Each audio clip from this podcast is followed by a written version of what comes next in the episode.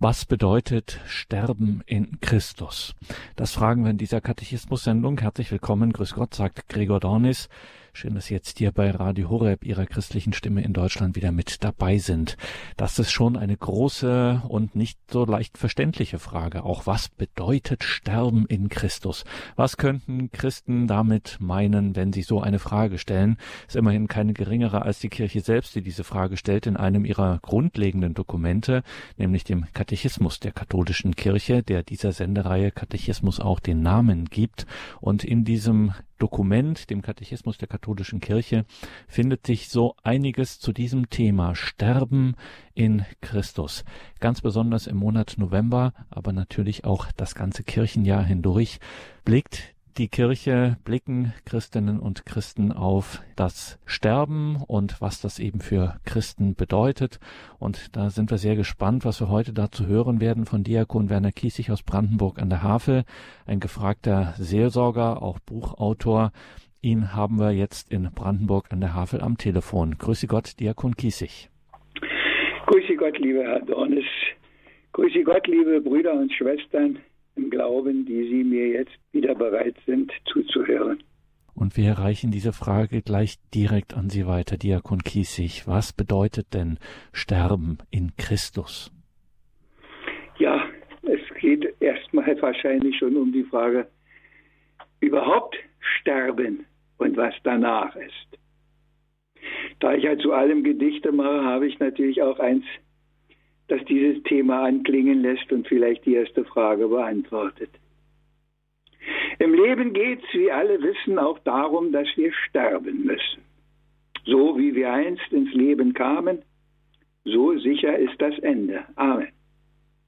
Es bleibt im Ungewissen dann nur einzig wie und wo und wann. Ich rate zum Friedhof mal zu gehen und auf all die Grabsteine zu sehen, dann wird man niemals mehr vergessen, wie kurz die Zeit manchmal bemessen. Wir haben Menschen Platz gefunden, die lebten einzig ein paar Stunden.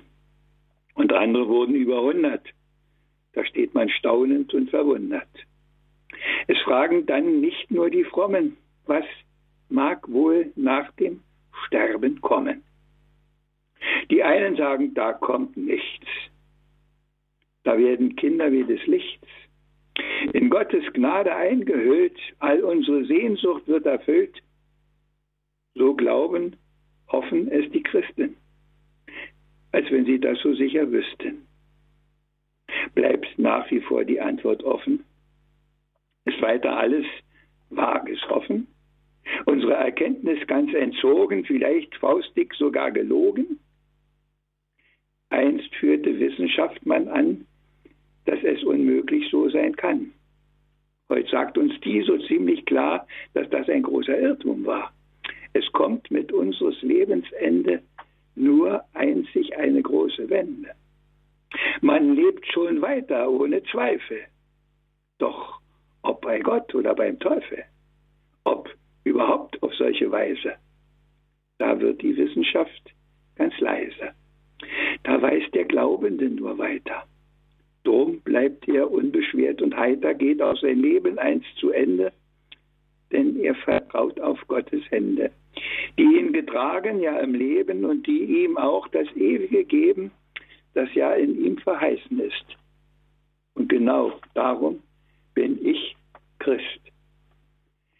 Liebe Hörerinnen und Hörer, Sie merken, worum es geht. Ja, man stirbt entweder in einem Glauben, dass da etwas kommt oder man stirbt, wie das heute immer noch viele auf dem Friedhof gesagt bekommen von den Rednern, die dort ihren Dienst tun. Tod ist tot und aus ist aus.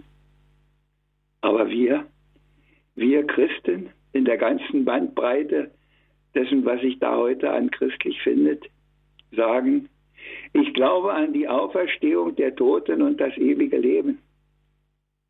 Ich glaube an eine Gemeinschaft der Heiligen. Das ist die Gemeinschaft der Kirche. Und das sind die Heiligen im Himmel.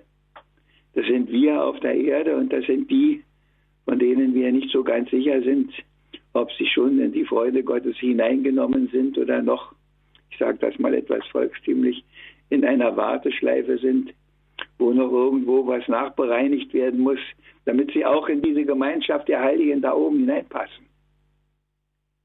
Sie merken schon, an dieser Stelle gehen wahrscheinlich auch die Meinungen noch auseinander, auch innerkirchlich. Aber leben wir, so leben wir im Herrn, sterben wir, so sterben wir im Herrn, sagt der Apostel. Wir gehören immer Christus.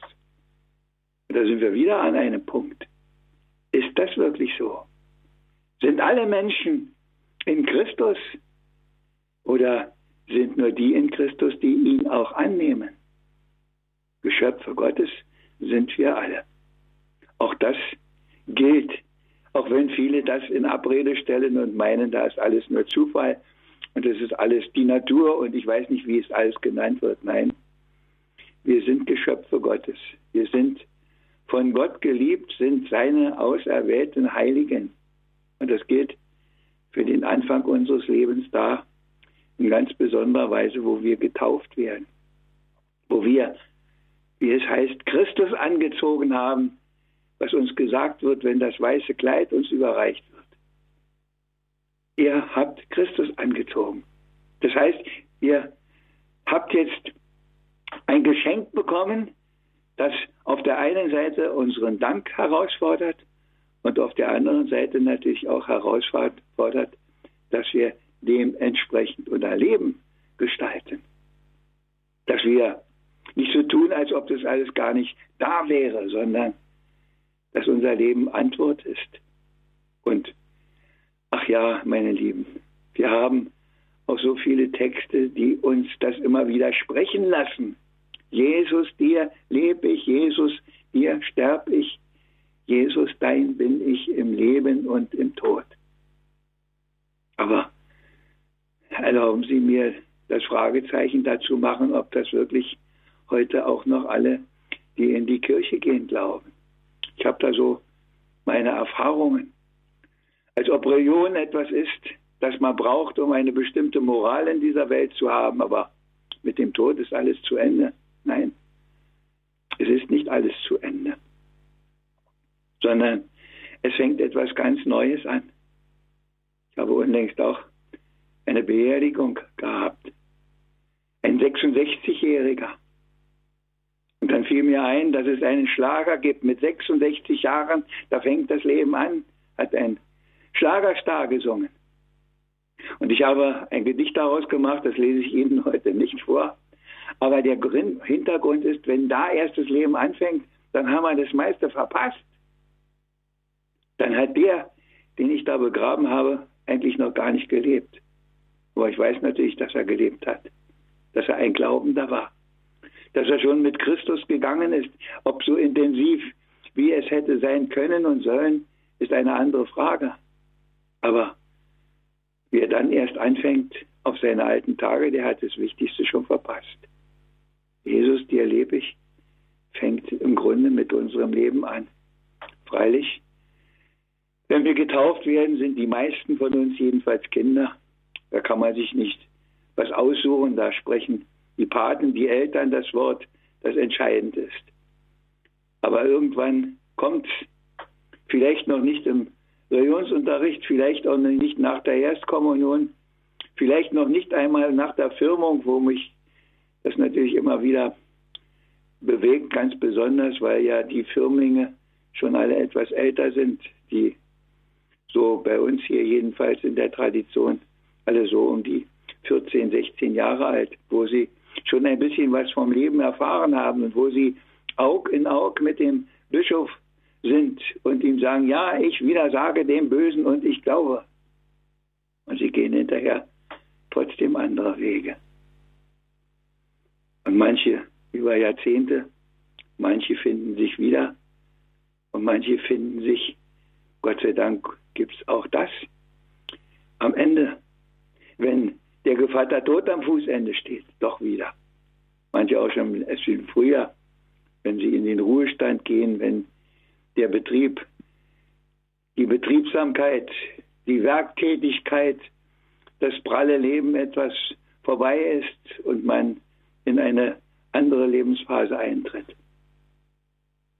An dieser Stelle passt vielleicht auch wieder ein kleines Gedicht. Es heißt Sonntagsheiligung. Gedenke, dass du den Sabbat heiligst, wie dein Sonntag, so dein Sterbetag. Zwei Sätze, die mich lebenslang begleiten. Der erste stammt aus dem Katechismusunterricht. Der zweite kam dazu aus meiner Oma-Zeiten. Ich hörte ihn, beachtete ihn aber nicht.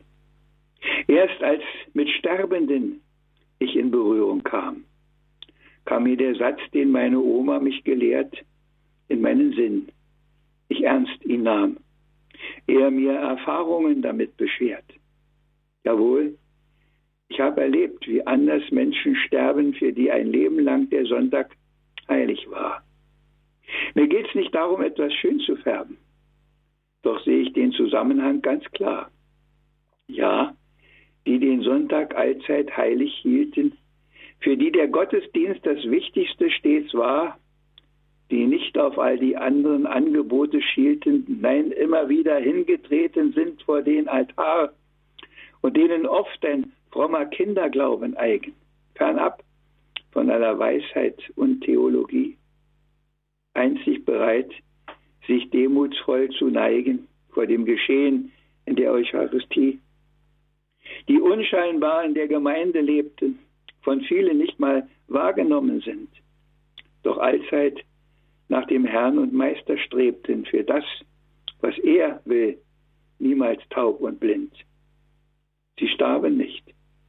Sie hörten auf, in dieser Zeit zu leben, in dieser Welt, manchmal mit lächelndem Gesicht. So haben sie am Ende sich hingegeben, wenn er sie heimrief in sein Licht. Ja, liebe Hörerinnen und Hörer, das ist so meine Erfahrung und ich habe mittlerweile an einigen Betten gestanden, bis zum letzten Atemzug. Und manchmal war es so, dass man mich sogar gerufen hat, dass ich doch kommen möge. Zu meiner eigenen Überraschung hatte ich in unserem katholischen Krankenhaus bei einigen den Ruf, ich könne die Leute in den Himmel beten. Ich weiß nicht, ob das wirklich ist, aber ein bisschen habe ich das schon so erfahren, dass jemand sich schon plagt und über Tage und Tage einfach nicht sterben kann. Und dann ruft man mich und ich gehe hin und wir beten eine Viertelstunde und es ist geschafft. Ich komme an ein Bett eines Sterbenden, der mich eigentlich noch, als er etwas lebendiger war, wieder weggeschickt hat und hat gesagt, zu mir brauchen Sie nicht kommen, ich habe mit dem lieben Gott und mit der Kirche nicht viel am Hut. Und ich habe ihn dann natürlich auch nicht besucht, obwohl er im Krankenhaus war. Dann sind viele Wochen vergangen und ich kam wieder ins Haus in meiner üblichen Runde und die Schwester sagte zu mir, der Herr so und so ist jetzt da in dem Zimmer und es sieht so aus, als ob er stirbt. Würden Sie denn hingehen? Ja, sag ich, er kann sich ja jetzt nicht wehren. Ich gehe dahin. Dann habe ich an diesem Bett gebetet, der Mann war nicht ansprechbar. Die Schwester kam, fühlte den Puls und sagte, Herr Diakon, das dauert noch lange. Der hat so einen kräftigen Puls. Ich gehe Vesper beten. Sie ging wieder. Und irgendwas sagte mir, bleib hier und bete. Bete einfach weiter. Und ich begann, den schmerzhaften Rosenkranz zu beten. Ich habe nicht auf die Uhr geguckt. Waren zehn Minuten, war es eine Viertelstunde. Und dann war es auf einmal geschafft. Ich konnte runtergehen in die Kapelle, wo die Schwestern noch die Vesper beteten und machten nur das Zeichen, es ist geschafft. Und die Schwester machte große Augen. In Christus sterben, ihn in sein Leben noch hineinlassen. Das ist das A und O allen Sterbens. Und ich weiß, ich habe auch am Bett eines Menschen gestanden, dessen Leben eigentlich ganz schlimm war. Der seiner Frau, seiner Familie so viel Ungutes angetan hatte in seinen Jahren und gerade in den letzten Jahren noch, dass es ganz furchtbar war. Und ich weiß, ich war noch kein Diakon. als ich an dem Bett stand. Und dann musste ich diese Hand dieses Mannes halten. Dann musste ich das aussprechen, was er nicht mehr aussprechen konnte, nämlich dass er zutiefst bereut, was er alles da angerichtet hat und dass er doch um Gnade und um Erbarmen bittet. Und ich sage Ihnen das, ich war hinterher selber überrascht und erschrocken, wie deutlich und einfach meine Worte waren und wie direkt, ohne irgendwas drumherum. Und ich war bei seinem absoluten letzten Atemzug nicht dabei, weil ich noch jemand holen wollte, abholen wollte, der noch kommen wollte. Einen seiner Lieblingskinder. Aber ich war noch nicht vom Hof. Da hatte er es schon geschafft. In Christus sterben, das ist das Thema. Es gibt ja viele Leute, die meinen, da kommt nichts, ich wiederhole mich, ich habe das schon gesagt. Aber an solchen Stellen merkt man, dass da doch einer ist und dass das die letzte Wirklichkeit ist. Natürlich sagt uns das die Kirche, dass wir in Christus sterben. Wenn wir in ihm sterben, dass uns die Seligkeit auch gewiss ist. Aber es in seinem Kopf zu haben, ist eins, es in seinem Herzen zu haben, ist oft ganz was anderes. In Christus sterben. Und ich habe noch ein schönes Zeugnis. Ich bin zu einer lieben, guten Bekannten aus unserer Gemeinde gegangen. Sie war im Krankenhaus. Ich habe sie im Krankenhaus besucht. Und dann hieß es, ja, da ist nicht mehr viel zu machen. Sie wird ins Hospiz gehen. Sie wird sich auf den Weg zum lieben Gott machen. Ich bin ein paar Tage später in, ins Hospiz gegangen und habe sie getroffen da. Ich bin noch ein zweites Mal da gewesen. Da waren noch ihre Geschwister mit am Bett und alles. Und dann war ich noch ein drittes Mal am Vorabend ihres 90. Geburtstags im Hospiz. Dann habe ich gesagt, na, wie ist es? Dann hat mich diese Frau angestrahlt. Ich werde dieses strahlende Gesicht nicht vergessen, mein ganzes Leben lang nicht. Strahlte mich an und sagte, Herr Diakon, es ist alles gut. Es ist alles gut. Und als ich am anderen Tag, ich hatte einen Therapietermin nebenan in dem Klinikum. Als ich am anderen Tag hinkam, an ihrem 90. Geburtstag, sagte mir die Dame, die da um die Betreuung der Sterbenden bemüht war, heute Morgen um fünf ist sie ganz friedlich auf die andere Seite gegangen.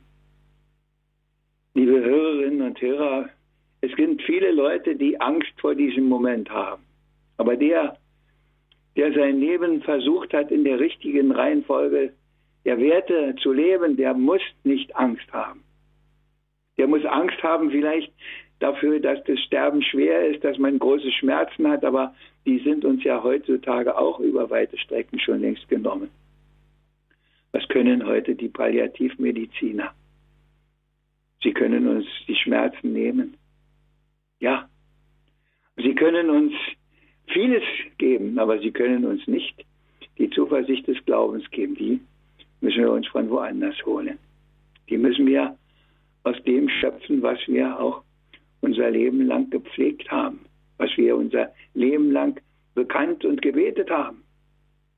Wie oft haben wir alle, Sie, die mir zuhören, jetzt denke ich in überwältigender Mehrheit, wie oft haben Sie gebetet im Vater unser, dein Reich komme, dein Wille geschehe. Und jetzt Jetzt ist der Punkt, wo das genau ernst wird, ganz ernst, todernst wird. Dein Wille geschehe. Ja, Herr, du rufst mich und ich komme, dein Wille geschehe. Und ich sage ja und ich gehe auf die andere Seite, auf deine Seite, für immer und ewig. Bei dem 66-Jährigen habe ich auch gesagt, ja, Udo Jürgens hat gesungen, da fängt das Leben an mit 66. Und dann habe ich gesagt, ja, das stimmt, aber nicht so, wie er das sagt. Sondern für diesen 66-Jährigen fängt das neue Leben an, das bei Gott.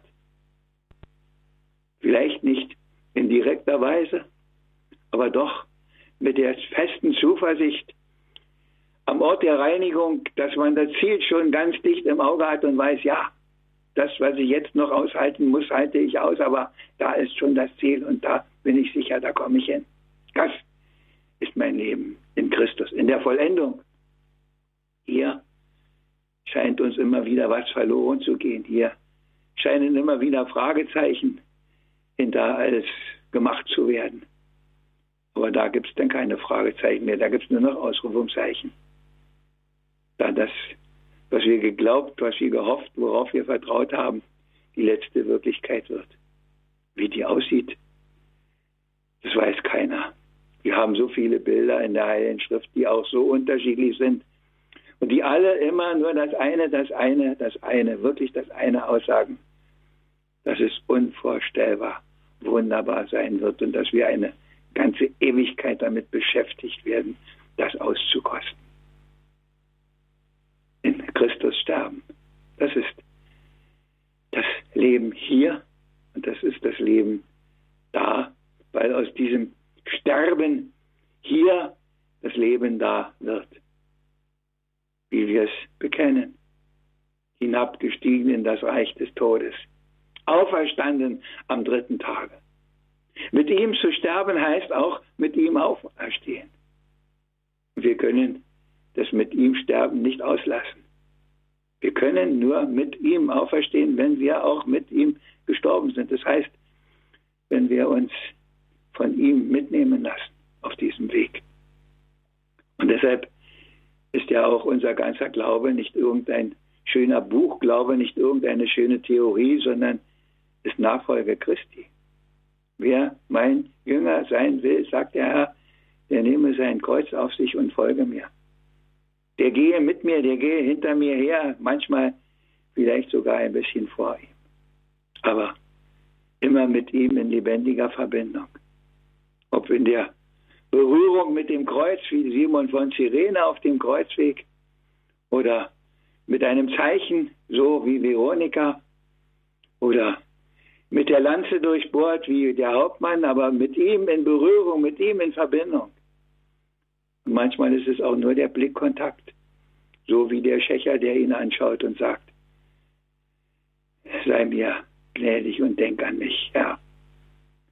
Liebe Schwestern und Brüder im Herrn, das A und O, mit Christus zu sterben, ist das A und O auch mit ihm.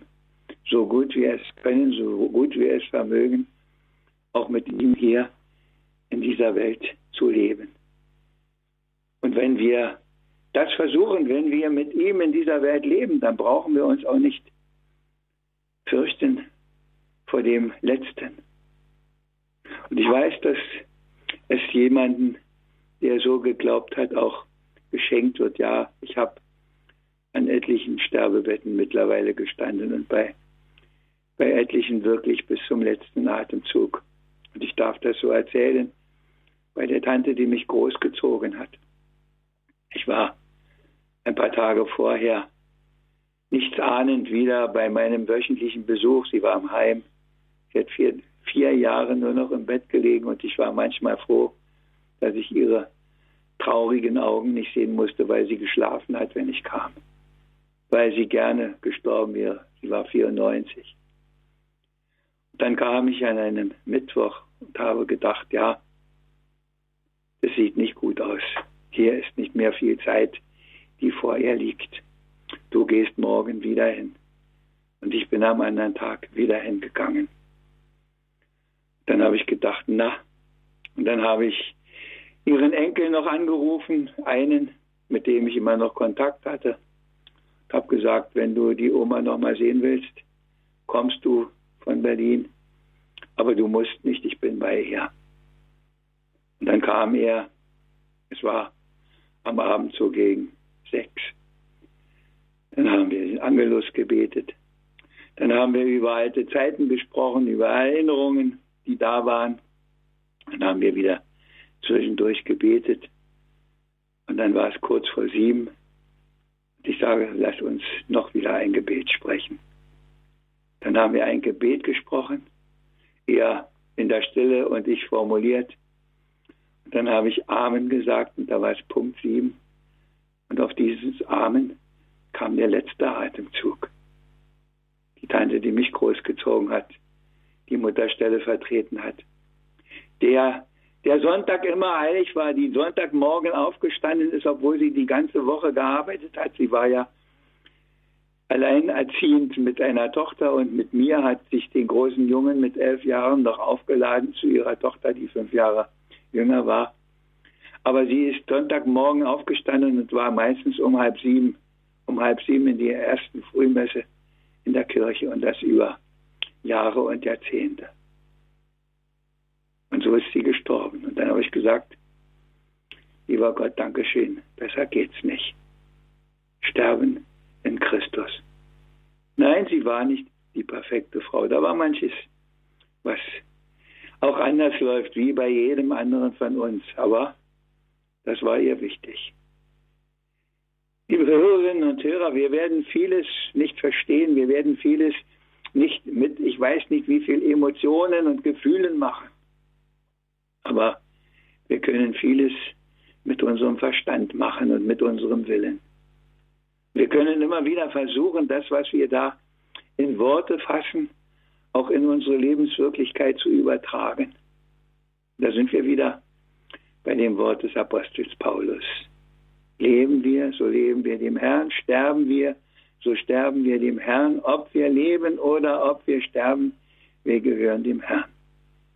Sich das immer wieder bewusst machen, das immer wieder ernst nehmen. Ich lebe nicht für mich, ich lebe auf ihn hin, ich lebe mit ihm so gut ich kann, auch wenn ich das nicht fühle, auch wenn da manche Dunkelheit in meinem Leben ist, auch wenn da viele dunkle Wolken über mich hingezogen sind, dass ich manchmal vielleicht mutlos und vielleicht sogar mit Zweifeln befallen war. Die letzte Wirklichkeit ist die, die wir so bekennen im Glaubensbekenntnis. Ich glaube an die Auferstehung der Toten und das ewige Leben. Ich glaube, dass wahr ist, was er gesagt hat, dass denen, die ihn lieben, alles zum Guten führen wird. Das ist die Wirklichkeit.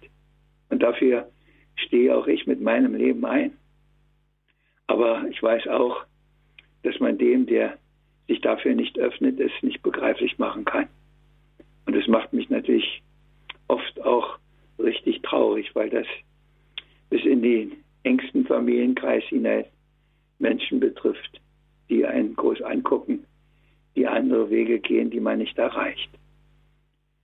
Ich habe darauf keinen Einfluss, aber ich weiß, ich weiß, ich weiß, dass das, was ich da habe, das Wichtigste ist. Und dass ich das immer und immer wieder auch ganz bewusst ausspreche, in dem, was ich singe, in den vielen, vielen schönen Liedern, die wir haben. Christus, der ist mein Leben, Sterben ist mein Gewinn. Ihm habe ich mich ergeben. Liebe Hörerinnen und Hörer, ich möchte Ihnen mit dieser Katechismus-Sendung nicht eine große Theologie verkünden. Ich möchte Ihnen eine Zuversicht, einen Trost, eine Ermutigung in Ihr Glaubensleben hinein zusprechen. Halten Sie das fest, was Ihnen da geschenkt ist in der Taufe. Du hast Christus angezogen. Geh mit ihm durch dein Leben. Und dann fürchte dich auch nicht am Ende des Lebens. Dass zwischendurch dieses weiße Kleid, dieses wunderbar weiße Kleid Schaden nimmt und da mancher Dreckfleck drauf ist, soll uns nicht erschrecken. Wir haben die Möglichkeit, es in die Reinigung zu bringen. Im Bußsakrament, in der abendlichen Gewissenserforschung, in der Reue, in der Bereitschaft, immer wieder auch umzukehren. Also fürchten wir uns nicht, denn beim Herrn ist Barmherzigkeit und reiche Erlösung ist in ihm. Das können, wollen, dürfen wir festhalten. Das kann uns durch ein ganzes Leben tragen.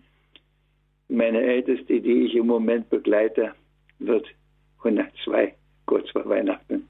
Und sie ist eine glaubensfrohe Person. Und ich sage das mal so. Ich darf sie beerdigen, das weiß ich schon, weil sie sich das gewünscht hat, falls es mich noch gibt und ich noch vor ihr sterbe.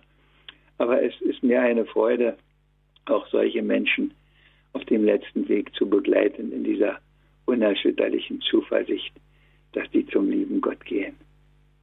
Und damit schließe ich jetzt meine kleine Betrachtung zum in Christus, mit Christus sterben.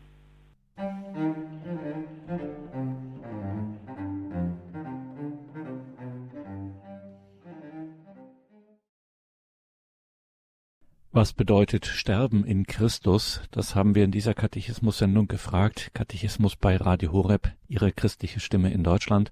Und wir hörten dazu Gedanken, Betrachtungen von Diakon Werner Kiesig aus Brandenburg an der Havel. Liebe Hörerinnen und Hörer, das nachzuhören, das auch in den sozialen Netzwerken zu teilen, das lohnt sich allemal und kann, ist auf keinen Fall vergebens, wie wir heute eindrücklich gelernt haben. Deswegen herzliche Einladung, in unsere Mediathek zu schauen, beziehungsweise überall dort, wo es Radio Horeb im Podcast gibt. Hören Sie das nach, teilen Sie das, machen Sie Menschen darauf aufmerksam. Diese Gedanken sollte wirklich jeder zumindest einmal gehört haben. Was bedeutet Sterben in Christus? Liebe Hörerinnen und Hörer, danke Ihnen allen fürs Dabeisein, für Ihre Verbundenheit mit Radio Horeb, dass Sie uns sowohl geistlich durch Ihr Opfer und Gebet wie auch durch Ihre Spende materiell unterstützen. Wie Sie wissen, unsere Arbeit ist nur möglich nach der materiellen Seite durch Ihre Spenden. Es gibt keine sonstigen Einnahmen. Deswegen ein herzliches Vergelt's Gott allen, die sich an diesem Werk Radio Horeb beteiligen, das hier unterstützen. Danke, Diakon Kiesig, dass Sie sich wieder die Zeit für uns genommen haben, für den Katechismus, gerade auch zu dieser besonderen Sendung. Was bedeutet Sterben in Christus? Müssen Sie uns natürlich auch zum Ausklang der Sendung den Segen spenden. Ich möchte noch ein letztes Gedicht Ihnen vorlesen, das ich geschrieben habe für eine Frau, die kurz nach Weihnachten mitten in der Weihnachtsfreude auf die andere Seite gegangen ist. Da war noch eben so viel Weihnachtsfreude und Hoffnung, Zuversicht, es wird doch gut. Und schon steckt mittendrin man auch im Leide. Und Schmerz und Trauer nimmt uns allen Mut. Da liegt die Not der vielen schon als Last auf unserer Seele und nun kommt auch der Tod der Mutter noch hinzu. Als ob uns ausgerechnet das auch jetzt noch fehle. Wir finden ohnehin schon keine Ruhe. Es fällt nicht schwer, bei Gott sich deshalb zu beschweren. Ist er es nicht, der uns das angetan? Wir wollen uns mit Macht dagegen wehren, dass er durchkreuzt uns unseren eigenen Plan. Es ist wohl solches Tun nicht zu verstehen. Das meiste in der Welt ist gar nicht zu verstehen. Es wird erträglich bestenfalls, wenn wir zum Himmel sehen und wenn vertrauensvoll wir trotzdem weitergehen. Wie oft ist ihre Mutter wohl den Berg hinaufgegangen, dorthin zur Kirche, weil der Herr im Tabernakel wohnt nahm alle Freude mit und allen Dank und alles Bangen. Und ich bin sicher, dass er solche Treue lohnt. Wie sie ihr Leben ihm hat hingehalten, an jedem Tag in Freude und in Leid, wie alle Sorgen sie gelegt ins Hände falten, so war sie wohl zum Sterben auch bereit. Wir wollen ihr nur einfach nochmal Danke sagen für alle Liebe, die wir oft nicht mal gesehen. Will Gott sie nun zur Himmelswohnung tragen und schenk uns einst mit ihr ein Wiedersehen. Mög alle Güte, alle Liebe er ihr reichlich lohnen und ihr vergeben alle Unzulänglichkeit. Mög sie in ewiger Treue bei ihm wohnen, ausruhen von aller Last in seiner Herrlichkeit. Mög er sie stärken, trösten jetzt in diesen Tagen und ihnen zuwenden sein Angesicht dann werden sie ganz sicher nicht verzagen. Dann leuchtet immer noch der Hoffnung Licht. Und dass sie in diesem Licht auch ihren Weg weiter und zu Ende gehen. Das wünsche ich Ihnen von ganzem Herzen. Und dazu segne er Sie, unser Herr und Gott, der Vater und der Sohn und der Heilige Geist. Amen. Amen. Danke, Diakon Kies. Ich danke Ihnen, liebe Hörerinnen und Hörer. Es verabschiedet sich Ihr Gregor Dornis.